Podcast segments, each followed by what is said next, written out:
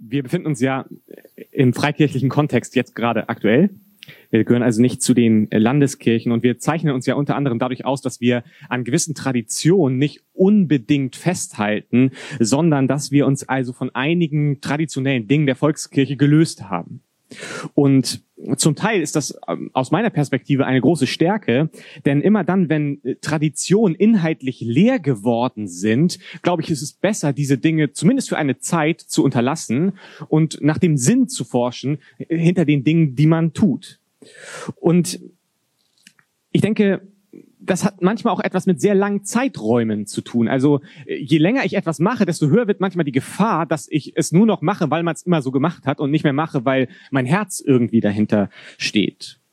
Und so glaube ich, dass Freiheit, die wir ja auch haben wollen, Freiheit im Ausdruck unseres Glaubens eine große Stärke ist. Und ich finde es gut, dass wir dafür bekannt sind in gewisser Weise.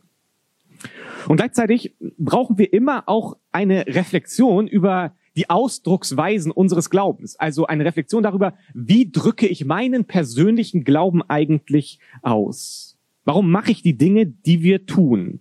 Weil auch Ausdrucksformen im freikirchlichen Spektrum, manchmal würden wir das verneinen, aber es ist tatsächlich so, auch die Ausdrucksformen, die wir leben, wo wir sagen, das sind ganz freie Ausdrucksformen, auch die können irgendwann zu einer Tradition werden, nach einer gewissen Zeitstrecke. Vielleicht sind die Freikirchen noch relativ jung, gerade auch die charismatische Bewegung, die Pfingstgemeinde. Und je länger es geht, desto mehr können Traditionen, die wir schon seit vielen Jahrzehnten mit uns rumtragen, äh, irgendwann auch inhaltlich leer werden. Also auch Lautstärke kann irgendwann eine Tradition sein. Aufstehen kann irgendwann eine Tradition werden. Hände heben kann irgendwann eine Tradition werden. All die Dinge, die wir als sehr frei wahrnehmen, können irgendwann rein traditionell sein. So ähnlich wie Carlotta das eben auch schon erzählt hatte. Und Ekstase und diese Dinge können also irgendwann einfach nur gemacht werden, weil man macht das so. Ich habe das bei anderen gesehen. So das Händeheben oder äh, so das Arbeiten mit Händen im Lobpreis. So diese bekannten Worship Frisbees, kennt ihr vielleicht so? Oder, oder was auch immer es so für coole Bewegungen gibt, die man halt macht, weil man die halt so macht. Und man fragt sich, warum eigentlich? Auf jeden Fall habe ich mir diese Frage irgendwann gestellt. Mache ich das Ganze einfach, weil es mich emotional triggert? Oder mache ich das, weil ich das bei anderen gesehen habe? Oder mache ich das, weil ich das äh, irgendwie als richtig erkannt habe? Warum mache ich die Dinge, die ich mache? Warum eigentlich?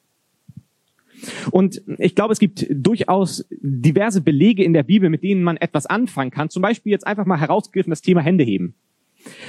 Für mich ist ein eindrucksvolles Beispiel Psalm 67, Verse 4 bis 6. Ich lese vor. Es sollen dich preisen die Völker, Gott. Es sollen dich preisen die Völker alle.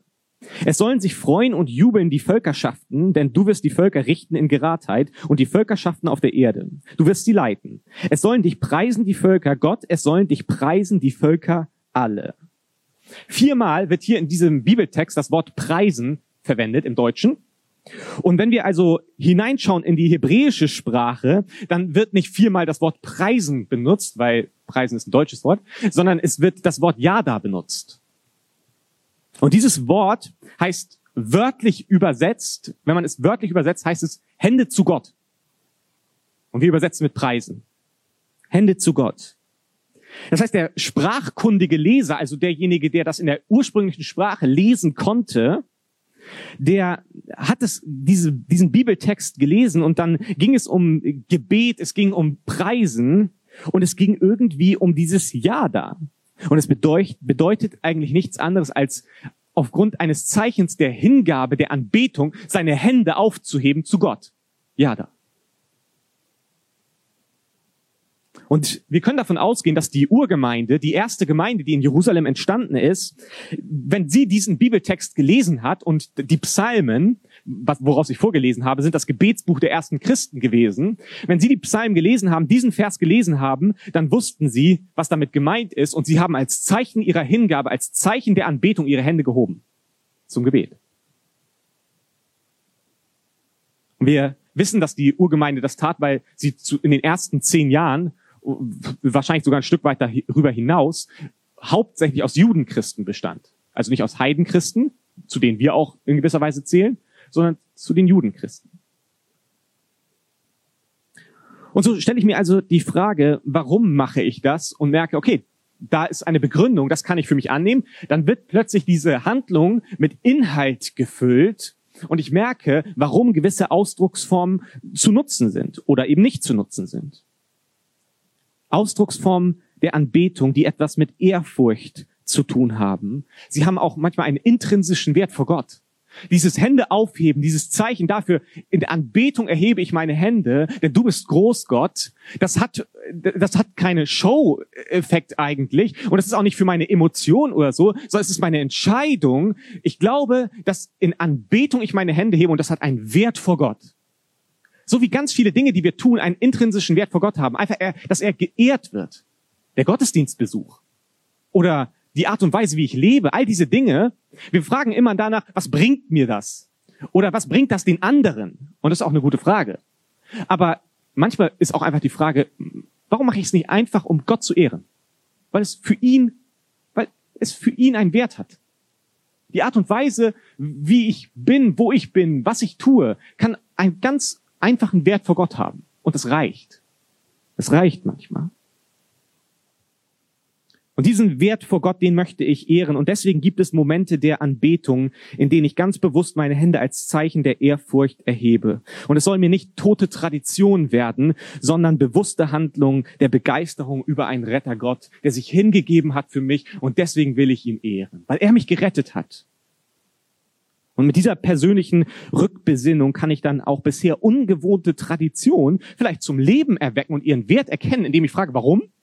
Und vielleicht ist das für mich dann etwas ganz Neues, was Wertvolles, was Schönes. Ich denke zum Beispiel darüber nach, das Bekreuzigen.